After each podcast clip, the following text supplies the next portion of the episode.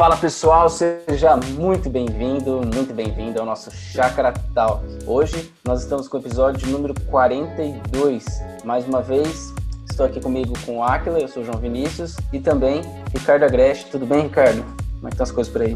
Tudo bom, João? Bom estar novamente com você e com o Aquila para a gente conversar um pouquinho mais sobre os princípios e valores da palavra de Deus aplicados para o nosso contexto contemporâneo. É, Ricardo, e a gente tem conversado sobre as questões levantadas nessas nossas reflexões da série Jesus Marcou Você, né? E a gente tem trabalhado bem sobre esse contexto de como que seria a reação das pessoas se Jesus estivesse hoje aí nas nossas redes sociais, tweetando, postando fotos no Instagram, né? Comentando alguma coisa no Facebook. Como que a, ah, as pessoas lidariam com as falas de Jesus, que são falas que nos confrontam, nos exortam, nos conduzem para o caminho do reino de Deus. É, e hoje a gente vai falar um pouco sobre essa cultura de cancelamento que é muito presente no ambiente das redes sociais e sobre como que o discípulo de Jesus deve lidar nesse contexto. E aí uma pergun primeira pergunta para a gente começar, para a gente conversar aqui é o que é essa cultura de cancelamento? Bom, João, no contexto das redes sociais, a cultura do cancelamento envolve é, o ato de se rotular a uma determinada pessoa, se rotular negativamente essa pessoa diante de alguma fala que ela tenha diante de alguma postura a que ela assuma e que uh, algumas pessoas acham que aquilo é censurável. Né? O problema uh, desse ato de cancelar essa pessoa pela fala ou pela postura é que nem sempre uh, isso está baseado em informações ou fatos verdadeiros. Né? Muitas vezes esse cancelamento ele surge por uma meia verdade verdade, por uma frase fora de contexto ou por uma é, postura anunciada, mas não vista dentro do seu contexto. E aí, esse cancelamento nas redes sociais, alguém já disse, que é como que um apedrejamento numa praça pública virtual. A pessoa ela é apedrejada, a pessoa é linchada, e aí as pessoas que estão nas redes sociais muitas vezes são movidas assim por esse movimento de manada, aí passam também a apedrejar e parece que uma regra é, básica que existe nesses movimentos nas redes sociais é primeiro você atira pedra, depois você pergunta o que está acontecendo. Então, pessoas famosas como artistas, políticos, jornalistas, ah, esportistas são muitas vezes alvo desse tipo de coisa, mas é, isso não, não, se restringe só às pessoas famosas. Eu acho que ah, em redes menores, entre amigos, entre familiares, muitas vezes existe essa disposição de cancelar a outra pessoa, de, de semear uma imagem negativa negativa acerca da outra pessoa, ou distorcer afirmações ou posicionamentos de terceiros. Eu queria só é, completar essa resposta, João, lembrando aí aos nossos ouvintes que, apesar da gente chamar cultura do cancelamento algo que está acontecendo no contexto das redes sociais, o que é um evento bem recente nas nossas vidas, aí eu diria que a cultura do cancelamento ela é muito presente presente fora das redes sociais. Muitas vezes nós cancelamos uma pessoa no ambiente de trabalho é, por preconceito, ah, ou por opiniões diferentes acerca de determinados assuntos. Às vezes nós cancelamos pessoas por inveja. No fundo, no fundo, nós nutrimos uma inveja do que a pessoa tem, da influência que ela possui, ah, ou da forma como ela age, e nós procuramos, na nossa rede de relacionamentos, gradativamente cancelar a influência dessas pessoas, e aí também, muitas vezes, nós cancelamos pessoas da nossa rede de relacionamentos, no trabalho, na escola, na universidade, por influência de outros. Pessoas é, se aproximam de nós e elas não gostam de uma terceira pessoa, e elas começam a alimentar no nosso coração e na mente uma visão distorcida daquela pessoa e gradativamente a gente compra essa visão e a gente passa a participar dessa cultura do cancelamento fora das redes sociais. Então, nós não podemos ver esse problema como um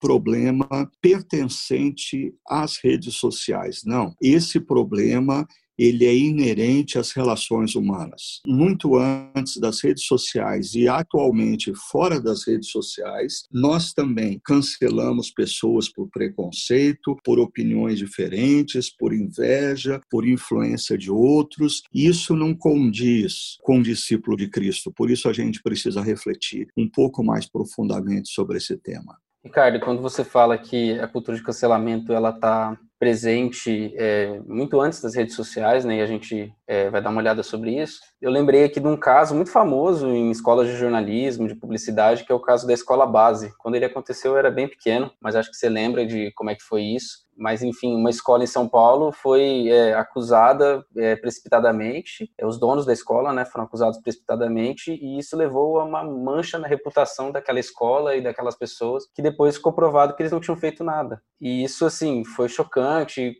levou a discussão dentro do Brasil sobre o papel da imprensa, o papel é, das mídias em relação às reputações das pessoas, né? O que eu penso é que na cultura de cancelamento a gente tem um caso de escola base por minuto.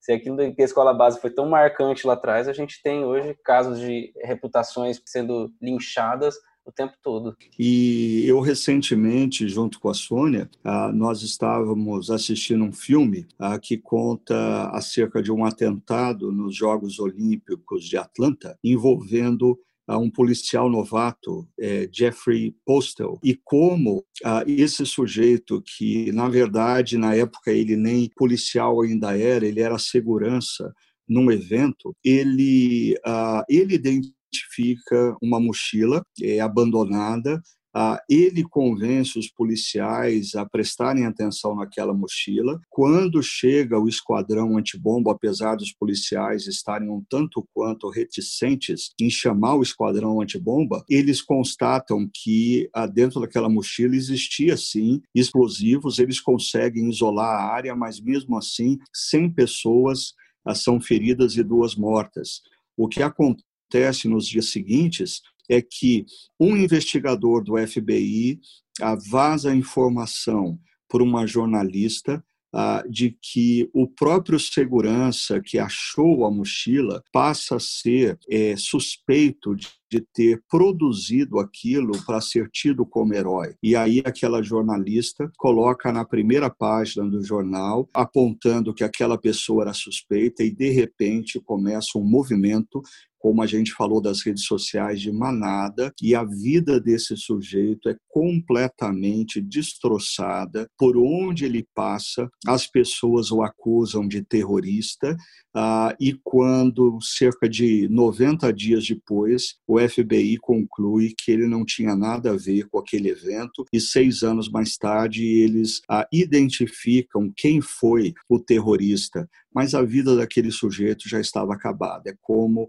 esse caso dessa escola em São Paulo que você contou. Aí a gente tem que tomar cuidado, porque muitas vezes nós nas redes sociais, não, não somos agentes diretos ah, do cancelamento que prejudica grandemente a vida de pessoas e torna a vida de pessoas um verdadeiro inferno. Mas nós nos tornamos cúmplices quando nós simplesmente insistimos em encaminhar determinados posts, determinadas falas, determinados vídeos aos nossos grupos eh, de amigos e redes, ou seja, a gente vai expandindo uma informação que vai denegrir e que vai prejudicar a vida do outro, sem muitas vezes termos consciência nem mesmo se aquilo que nós estamos divulgando é fato ou se é ah, um corte feito para manipular a informação ou distorcer a imagem da pessoa para alcançar o objetivo de quem o fez. Então a gente tem que tomar muito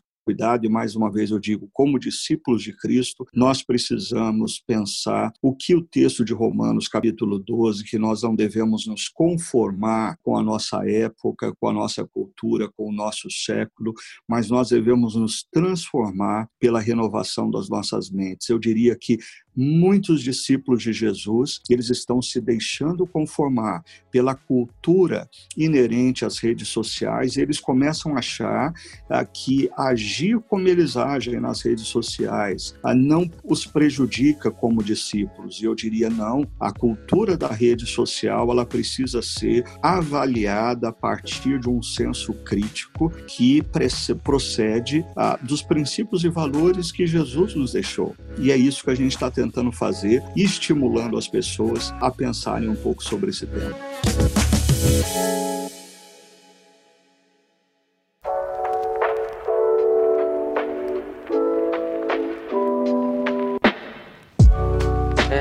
Você trouxe para a gente um post de Jesus é, nessa última reflexão, dizendo para nós não julgarmos. Mas pensando aqui um pouco com o olhar da cultura atual, né? Será que Jesus não estava colocando ali panos quentes na situação? Se hoje alguém aparecesse no meio de uma discussão e falava, falasse assim: Olha, não julgue, viu? Não julgue para você não ser julgado. Ele rapidamente ia ser chamado de: Ah, você é um isentão, você não está pela verdade, você, enfim, você está colocando o corpo fora.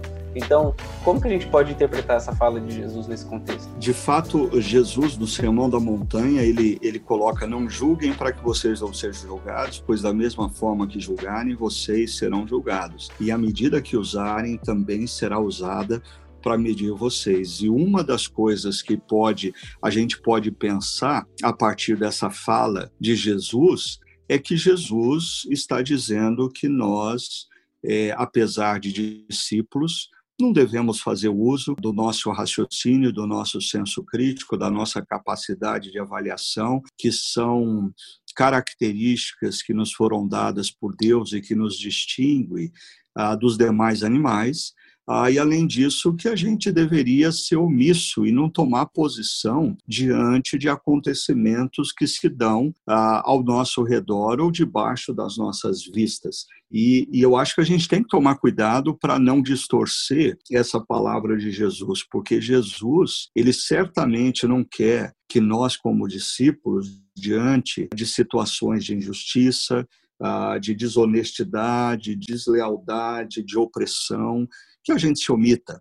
E eu mencionei na, na reflexão, e eu gosto sempre de trazer essa imagem muito contemporânea à nossa mente, aqui no caso do George Floyd. Um policial colocou o joelho no pescoço dele por 8 minutos e 46 segundos até ele morrer. Mas três policiais assistiram aquilo. E aqueles três policiais não tomaram posição. Então eu diria, Jesus não está dizendo que nós não devemos tomar posição. Nós precisamos ver a fala de Jesus dentro do contexto. E quando nós vemos os versos posteriores a essa fala, a gente começa a entender um pouco melhor, porque Jesus não está dizendo para nós não tomarmos posição, mas ele está dizendo para quando nós tomarmos posição, nós nos lembrarmos, e aí vem os versos seguintes, nós nos lembrarmos que nós podemos estar vendo cisco no olho de um irmão quando nós temos uma grande viga no nosso próprio olho. E ele diz,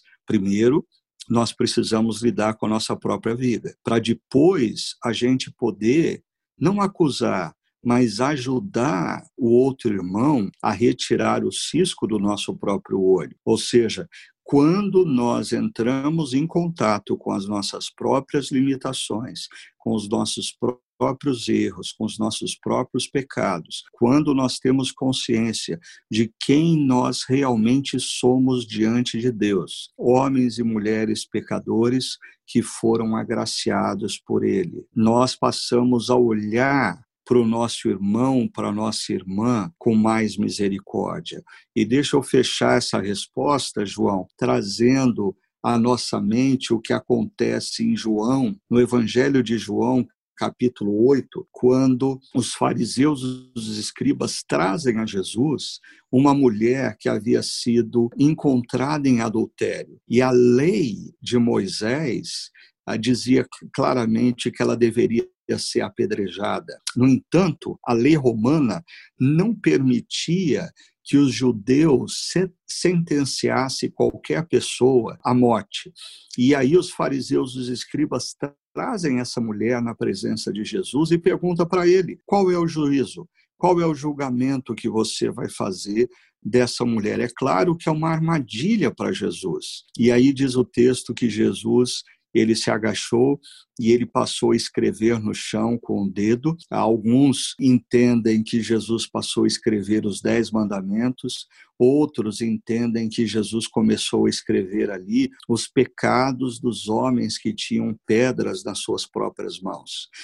E aí Jesus diz: ah, se algum de vocês não tiver pecado, que seja o primeiro a atirar a pedra. E Jesus voltou a escrever no chão. E os homens foram saindo ah, e deixaram aquela mulher. E o que esse texto tem por detrás dele? Exatamente esse princípio que Jesus traz no Sermão da Montanha. Ah, Jesus, ele nesse nessa situação, ele não deixa de estabelecer um juízo, mas ele convida os homens que estão prontos a apedrejar uma mulher a olhar aquela situação depois de reconhecerem os seus próprios erros e os seus próprios pecados. E quando eles ganham consciência dos seus próprios erros e dos seus próprios pecados, o juízo deles é com misericórdia. Então, o que Jesus está querendo nos ensinar ah, não é que nós não devemos tomar posição, mas que nós devemos sempre nos lembrar quem nós somos, temos consciência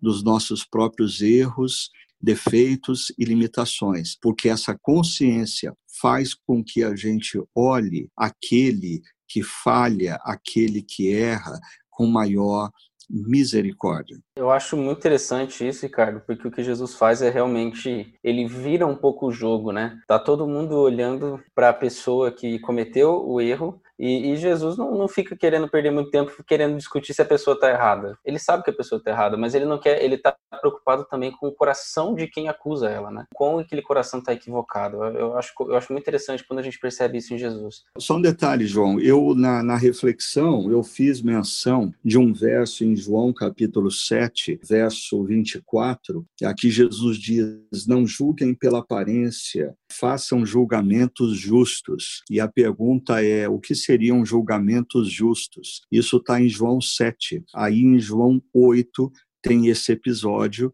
no qual Jesus nos ensina o caminho para o julgamento justo. O julgamento justo entre nós, seres humanos, a gente não está falando do julgamento de Deus que é plenamente justo e que tem condições de realmente estabelecer justiça no julgamento. Eu estou falando do julgamento entre humanos. A resposta de Jesus para o dilema: o que é um julgamento justo entre humanos? A resposta está em João 8, e é o julgamento que você faz depois de você entrar em contato com seus próprios erros, suas próprias limitações e você ter consciência de que você é um pecador agraciado por Deus.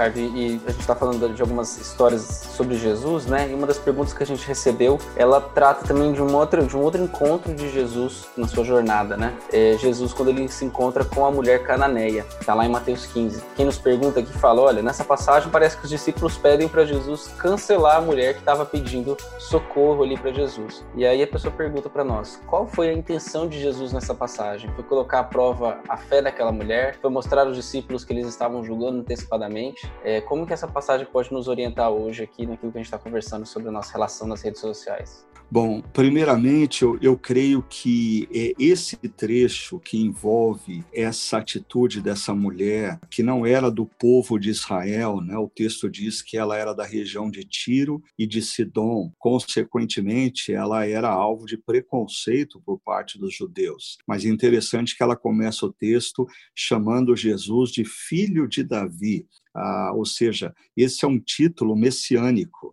E o texto vem logo em seguida de um confronto entre Jesus e os fariseus, os escribas. Sempre, sempre eles. Né? Então, enquanto os líderes religiosos do judaísmo não conseguiam olhar para Jesus e ver de fato quem ele era, uma mulher que não pertencia ao povo judeu, olha para Jesus e se refere a ele como filho de Davi. Mas, como eu estava dizendo, eu acho que a gente precisa ver esse texto como uma espécie de encenação, e isso é muito típico nos profetas do Antigo Testamento, de se criar uma encenação para se dar uma lição a todos os presentes naquele contexto. E aquela mulher clama pela cura da sua filha, que estava endemoniada, ah, e Jesus não responde, e os discípulos se aproximam dele e pedem o seguinte: manda embora, pois vem gritando atrás de nós. Ou seja, eles estão dizendo: Jesus, cancele essa mulher.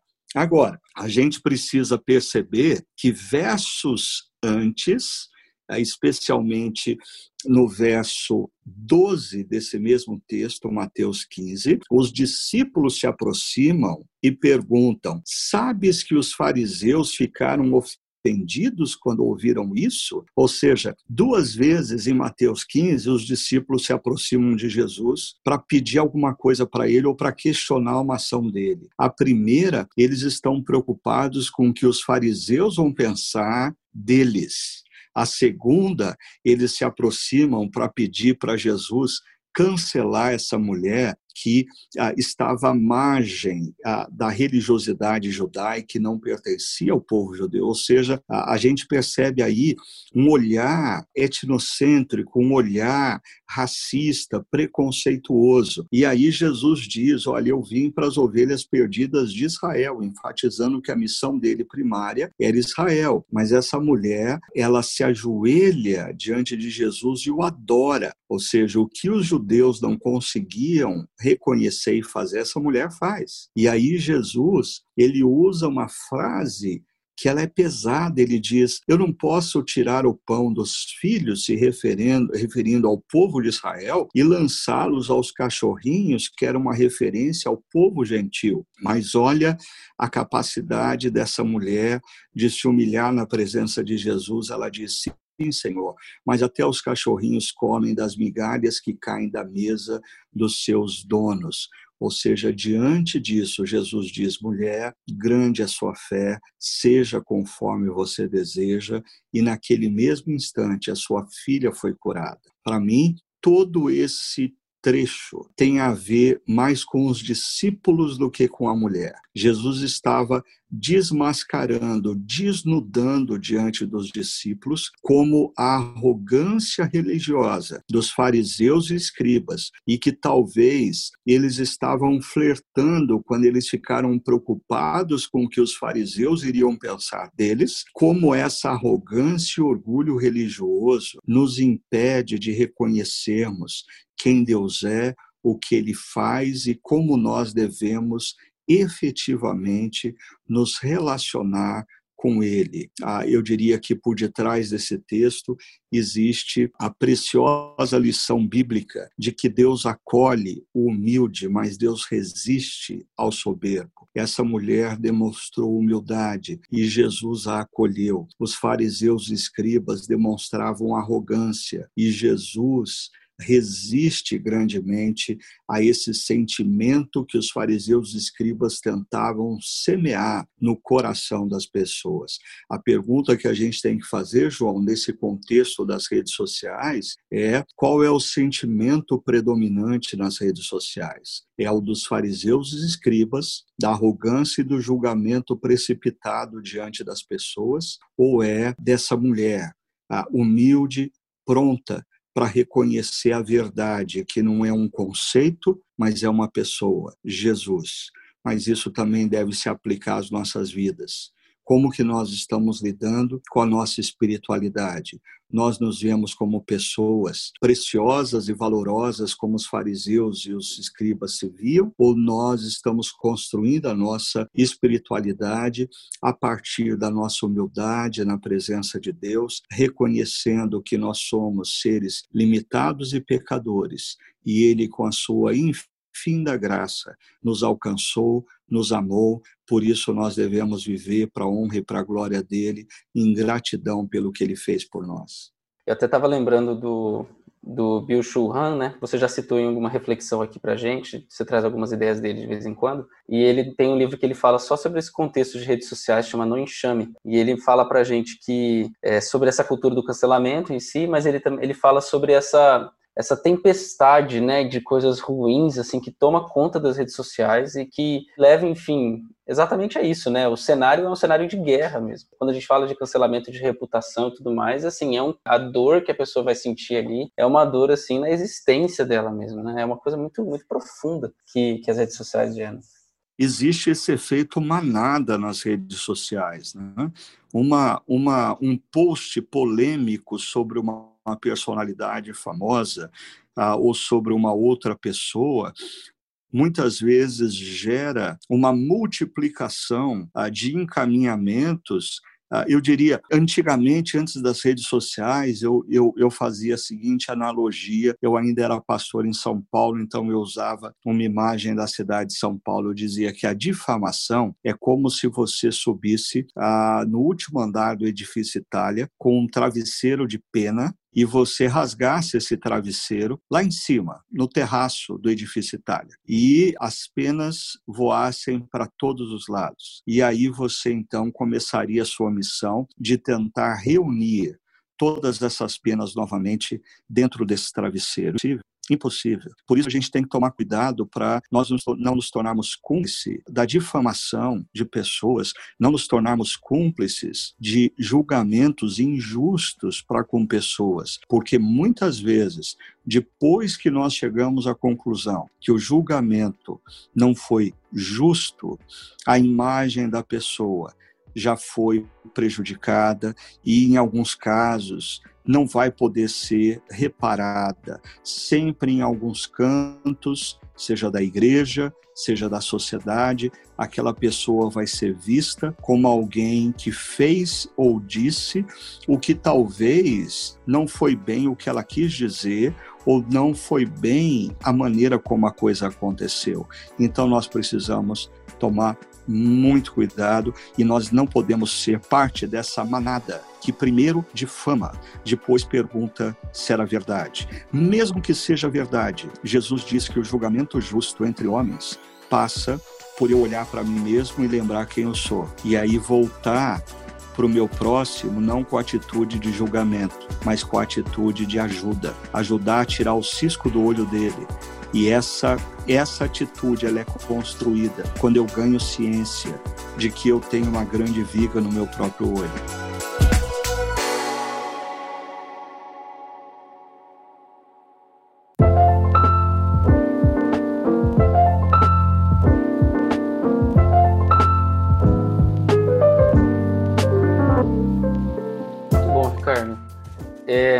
Quando a gente pensa aqui na cultura de cancelamento, uma tentação talvez que a gente tenha é a da, é a da omissão. Ou seja, já que o ambiente das redes sociais é um ambiente que está cercado de toxicidade, desse tipo de comportamento, o melhor a se fazer é, é, sair fora, né? E aí a gente até ultimamente tem ouvido falar muito sobre o comportamento low profile, né? Aquele que anda abaixo do radar e que não se expõe demais para não se comprometer demais. Eu acho que pode até existir alguma sabedoria aqui, mas a Paula faz uma, uma pergunta que vai numa direção oposta e que eu acho que até é uma postura bem corajosa aí. Mas ela, ela fala o seguinte: ela diz que se sente muito como um peixe fora d'água. Então ela fala que ela tem o hábito de publicar conteúdos cristãos no seu perfil pessoal e até é, tentar exercer uma influência positiva ali nas redes sociais, mas elas questionam se teria um limite para isso. Será que faz sentido ter essa agenda dentro das redes sociais? Será que isso não pode ser um exagero, ser visto como forçado? Então, o que você diria para Paula que está lidando com esse dilema, Ricardo? Bom, Paula, é, eu diria que é, esse não é um dilema que a gente resolve uma vez na vida.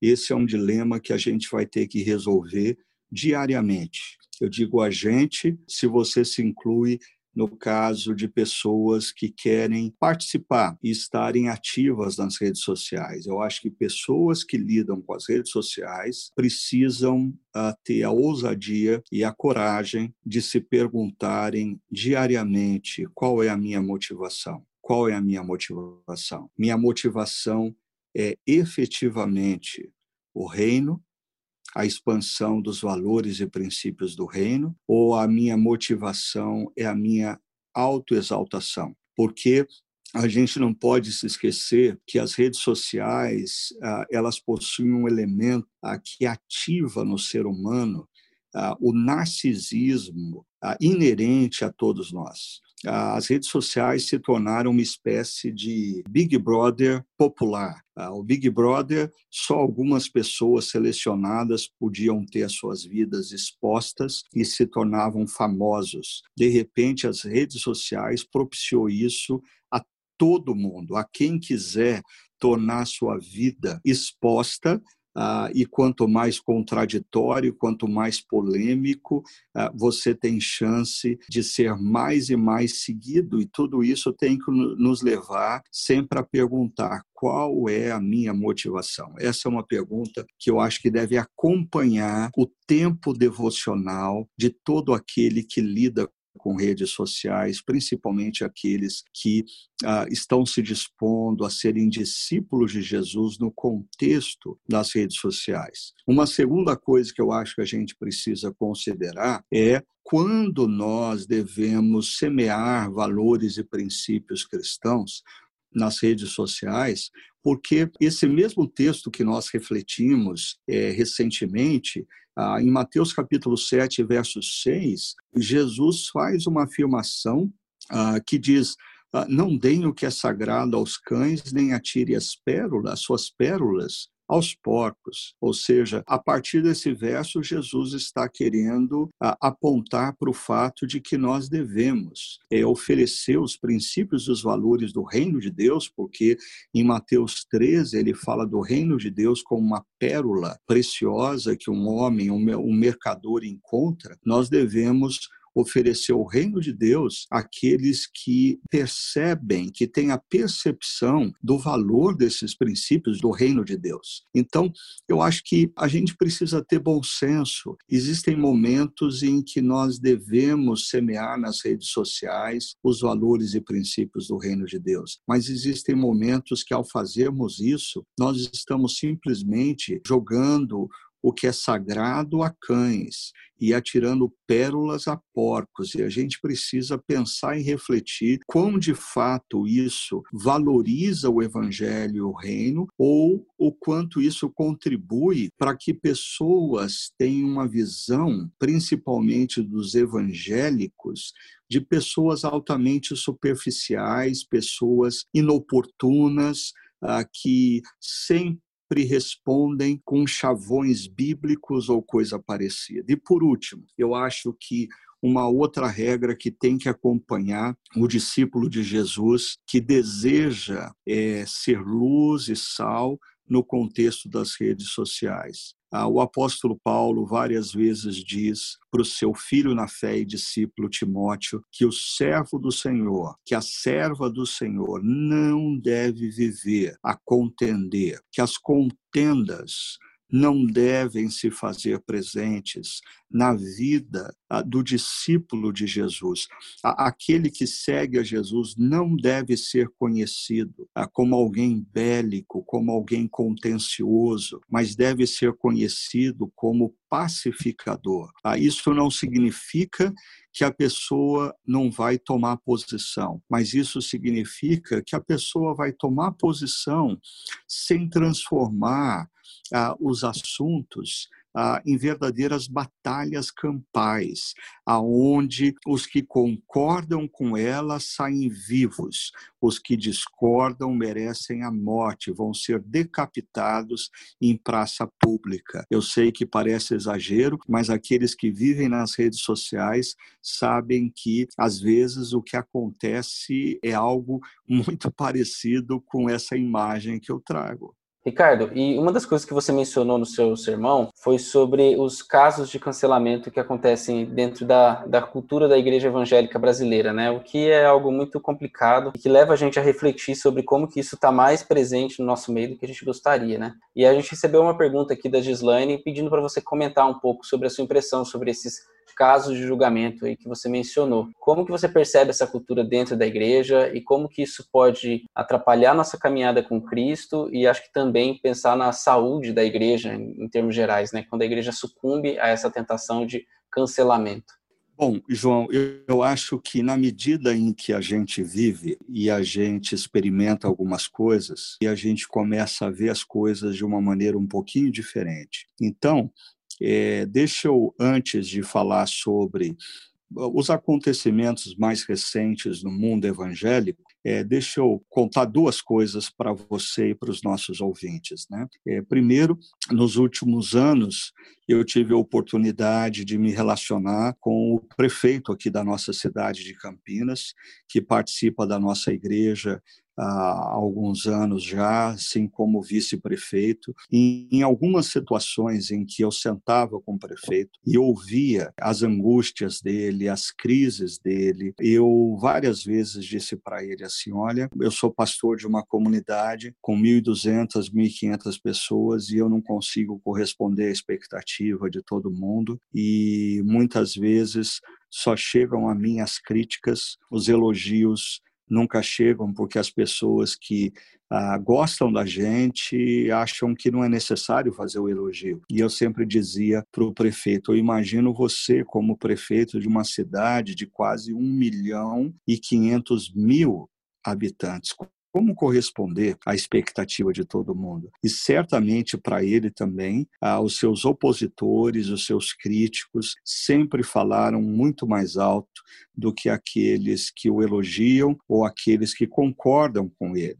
Um outro caso, alguns anos atrás, um pastor aqui da nossa cidade, é, já idoso, um homem muito vivido, um homem que fez um grande ministério na cidade e lidera ou liderava uma grande igreja aqui na cidade. Ele viveu uma situação em que ah, um dos seus pastores decidiu ah, sair e levou junto com ele muitas pessoas da sua comunidade cristã. Eu me lembro que um amigo me ligou ah, contando esse fato e, e, quase que assim julgando esse antigo pastor, dizendo: ah, ele é, foi culpado disso e ele está recebendo o que ele merece. E eu pensei comigo: ah, não, eu sei a dor de uma família da minha igreja que de repente vira as costas e vai embora. Eu conheço a dor de pessoas que eu investi, e que eu uh, sempre tive vínculos afetivos e que de repente num determinado momento, por eu não conseguir corresponder à expectativa deles, eles nos deixam como comunidade. E eu eu pensei comigo, a partir da dor que eu sinto quando eu perco uma ou duas famílias, eu imagino a dor que esse pastor já experiente está sentindo ao perder 800 mil pessoas na sua igreja igreja. É muita dor. Então, eu volto agora para a questão dos últimos acontecimentos. Eu acho que quando um pastor evangélico da cidade de São Paulo, ah, numa das suas pregações, fez uma afirmação, uma afirmação ah, que eu diria não foi talvez uma afirmação feliz e por detrás dela existem pressupostos e as pessoas passaram a julgá-lo, a apedrejá-lo, a linchá-lo nas praças virtuais da internet. A minha postura ah, para com esse pastor e amigo foi, primeiro, entrar em contato com ele ah, e dizer ah, o quanto eu o respeito e admiro. Ah, segundo, precisando me posicionar diante dos líderes da minha comunidade sobre o assunto que foi tratado. Eu escrevi um texto e, antes de publicar o texto é, para os líderes da minha comunidade, eu fiz questão de mandar para esse pastor amigo, dizendo: Olha, eu preciso me posicionar e esse é o meu posicionamento, eu queria que você soubesse disso. Ah, ele me pediu para aguardar até que ele pudesse fazer uma reconsideração Uh, e em seguida eu teria liberdade de compartilhar e foi o que eu fiz. Então, eu creio que assim, o princípio bíblico diz que se a gente tem alguma coisa contra o irmão, a gente deve ir ao irmão. Então, eu acho que a internet ela flexibiliza esse princípio. Algumas pessoas vão dizer assim: "Ah, mas eu não tenho acesso àquele irmão". Mas eu acho que várias pessoas que fizeram lives, que escreveram artigos, teriam sim acesso a esse pastor. Simplesmente não quiseram ter acesso a ele ou, primeiramente, procurá-lo para perguntar: foi isso mesmo que você quis dizer? Me esclarece o que você quis dizer. E aí se posicionar como eu fiz: olha, meu querido amigo, acerca disso, disso, eu não concordo com você. Eu acho que você está equivocado. Agora, não é porque eu não concordo com ele ah, num posicionamento que eu vou cancelá-lo da minha afetividade, cancelá-lo da minha história, cancelá-lo da minha vida. Ah, ele tem o seu valor e ele precisa ser respeitado enquanto ser humano, indivíduo e discípulo de Cristo. Ele não pode ser queimado em praça pública por uma frase que ele proferiu. Agora, você sabe, João, que o mais impressionante disso tudo é que dias depois disso, uma pessoa que trabalha nessa igreja com esse pastor e que é muito conhecida nas redes sociais, começou a ser pressionada por vários seguidores a ele abandonar o ministério nessa igreja, ou se não, é, não talvez não fosse com essas mesmas palavras, mas o que as pessoas estavam querendo dizer em última análise é ou nós vamos te cancelar, ou nós vamos te linchar também em praça pública. E esse querido irmão, ele teve um posicionamento muito sábio, é, dizendo o que ele crê, como que ele pensa, ah, e que o serviço que ele dedica àquela comunidade cristã é expressão do amor dele a Deus e amor dele àqueles irmãos, e que se as pessoas quisessem cancelá-lo, ah, ele não teria o que fazer, é, seria uma opção delas. Mas, assim, é muito triste a gente ver tudo isso acontecendo, porque isso não reflete os princípios e valores que a palavra de Deus diz que nós devemos ter diante de situações como essa. Nós deveríamos aprender a resolver esses problemas, primeiro, usando a metodologia deixada por Jesus. Primeiro, vai falar com seu irmão ele não se arrependeu, leva dois irmãos. Ah, ele não se arrependeu, traz a igreja, mas tudo isso tem um processo que é desrespeitado nas redes sociais, porque parece que nas redes sociais o mais importante é eu bater na pessoa e ser o primeiro a bater, porque se eu não for o primeiro a bater, ah, eu não vou ficar famoso. E para mim, isso faz com que eu me lembre da história de Antonio Salieri, o grande inimigo de Mozart. Ah, era um músico contemporâneo de Mozart,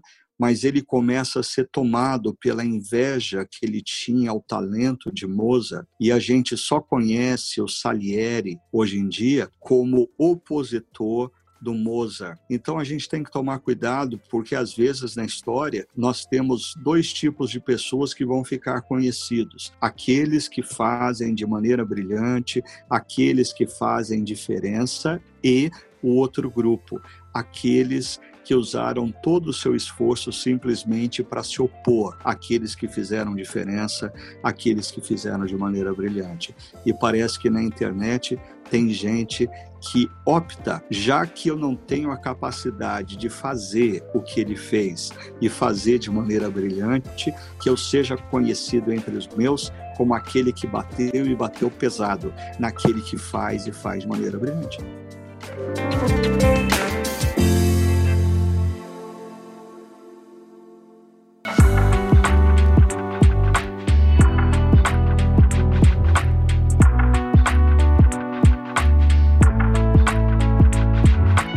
Ricardo, é, a gente tem falado, e a gente está fechando aqui, mas a gente tem falado sobre o cristãos envolvido no processo, ou, ou, lidando com o processo ali de cancelar alguém ou evitar o cancelamento de alguém. Mas eu queria só propor um exercício aqui no sentido de outro lado. Se o cristão deve temer o cancelamento. É, como que essa cultura do cancelamento afeta o posicionamento necessário, é, muitas vezes, que se exige dos cristãos e cristãs na história? Então, como que a gente pode pensar aí o cristão lidando com o cancelamento que pode vir de algum comportamento ou prática que ele tenha na internet? Primeiro, eu acho que quando a gente abordou um pouquinho antes a questão de que a gente precisa diariamente checar qual que é a nossa motivação ao postar e ao participar de algumas coisas na internet, ah, isso está diretamente ligado à construção da nossa própria identidade. Ah, biblicamente, eu diria que a espiritualidade cristã nos convida a construirmos a nossa identidade não a partir do que as pessoas dizem que nós somos, mas a partir ah, do que Deus diz quem nós somos. E a identidade de Jesus estava baseado na voz que vem dos céus e diz: Esse é o meu filho amado, em quem eu tenho todo prazer. E Romanos 8, o apóstolo Paulo diz que o Espírito Santo testifica no nosso coração de que nós somos filhos amados, a mesma expressão usada quando Jesus é batizado e a voz dos céus diz: Ele é filho amado, em quem Deus tem todo o prazer. Eu diria que essa voz nos liberta do julgamento de outros, porque nós precisamos diariamente nos lembrar do que Deus diz quem nós somos. E nós somos filhos amados. Nós não somos amados pelo que nós produzimos, nós não somos amados pelo que nós postamos, nós não somos amados porque nós temos uma igreja pequena ou grande, nós não somos amados porque nós somos ortodoxos teologicamente ou não. Não, nós somos amados porque Jesus morreu naquela cruz e pagou a dívida que era de de cada um de nós. Nós somos amados porque Deus decidiu de maneira incondicional nos amar. E essa identidade deve nos libertar da escravidão do que os outros vão pensar de nós, assim como os discípulos de Jesus estão preocupados em Mateus capítulo 15, o que os fariseus vão pensar deles. Logo, nas redes sociais, quando nós precisamos nos posicionar é com tranquilidade de mente e de coração, por uma causa justa, a nos posicionarmos diante a, da opressão, da desonestidade, a, da deslealdade, do preconceito, do racismo. Nós precisamos ter essas posições sem nos preocupar com o que vão pensar de nós, porque quando nós começamos a nos preocupar mais com a nossa imagem do que com o que Deus pensa de nós, nós criamos um ídolo. Nós estamos servindo um ídolo. E esse é um perigo daqueles que querem ah, viver ah, do ambiente das redes sociais, porque eu sei que nas redes sociais você precisa se preocupar com a sua imagem, quase que você cria uma persona a parte da sua pessoa. E isso é um perigo muito grande, porque quando a sua imagem te impede de assumir uma posição como discípulo, é sinal que você está servindo um outro Senhor que não o nosso Deus. E Jesus diz que é impossível nós servirmos a dois senhores. Nós não podemos servir a Ele e a nossa imagem, a Ele ou a nossa fama, a Ele ou o nosso prestígio. Então, eu diria que assim como Jesus disse aos seus discípulos que ninguém é maior do que o seu mestre, e se ele foi perseguido, ah, os discípulos também seriam perseguidos, eu diria que ninguém é maior do que Jesus. Se ele foi cancelado por pessoas da sua época, pessoas famosas, pessoas de prestígio, que dirá nós que somos meramente discípulos dele. Nós não podemos temer isso ah, quando nós nos posicionamos por princípios e valores do reino de Deus.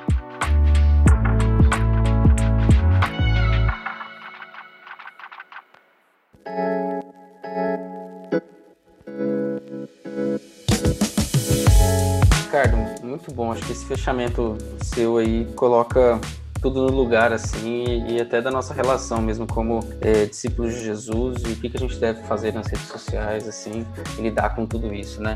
Eu acho que essa sua palavra também lembra a gente de um posicionamento corajoso, né, que a gente deve ter em relação a isso, né? E que lembrar que maior é o que está em nós. e que isso deve nos confortar e nos dar coragem para nos posicionarmos e nos colocarmos nesses contextos, sendo leais ao nosso Senhor, né? É, Ricardo, o que, que vem nas nossas próximas reflexões? A gente tem mais duas reflexões nessa série que, que a gente pode esperar para por aí? Eu diria que o que vem por aí é mais incômodo, porque da mesma maneira que Jesus postaria essa frase, não julguem ninguém, para que vocês não sejam julgados, num contexto de apedrejamento, de linchamento virtual nas redes sociais, ah, eu queria convidar vocês a pensarem o que, que aconteceria se Jesus resolvesse defender nas redes sociais essa ideia que nós devemos amar o nosso inimigo, que quem é de esquerda tem que amar quem é de direita e quem é de direita deve amar quem é de esquerda. Ah, será que o nosso ódio por Jesus se intensificaria, como talvez alguns devem estar sentindo ódio de mim agora, só por ter dado esse exemplo. A gente vai discutir e conversar e refletir sobre isso, porque Jesus disse que nós devemos amar os nossos inimigos. E como que fica isso no contexto que nós estamos vivendo hoje? Ah, vamos é, refletir e deixar que a palavra de Deus nos confronte. Muito bom. É, estamos chegando ao final de mais um, um, episódio aqui do nosso podcast e eu quero, é, junto com você, aí, agradecer todo mundo que esteve conosco até, até aqui, muito obrigado. Continue participando, gente, mandando suas perguntas através do chakra.org talk. Lá você pode enviar a sua dúvida sobre a, sobre a pregação, sobre aquilo que a gente tem conversado, e a gente vai ter o prazer de poder discutir, conversar um pouco mais, aprofundar essas questões aqui. É, também fique conectado nas nossas redes sociais, com a nossa comunidade. É só procurar por Chácara Primavera, você vai nos encontrar no YouTube, no Facebook, no Instagram, no Twitter e vai poder acompanhar o nosso conteúdo todo que acontece por lá. E compartilhe também esse conteúdo com alguém. Se tem sido bom para você, não deixe ficar só com você, mas também passe para outra pessoa. É, também lembrar de vocês que a gente tem é, todos os domingos às 10 horas da manhã no nosso site, em chacara.org, você pode conferir a nossa experiência online. A gente preparou ali com muito carinho e a gente tem uma, como se fosse uma planta baixa, e você pode simular como se estivesse em nosso prédio mesmo, no nosso auditório, em, frequentando algumas salas e, e, e, vendo ali todo o nosso conteúdo através dessa experiência. Dá uma conferida lá nos domingos, às 10 horas da manhã, você já consegue ver tudo que está rolando ali na nossa experiência online. E um grande abraço, que Deus abençoe muito a sua vida. Até o nosso próximo episódio.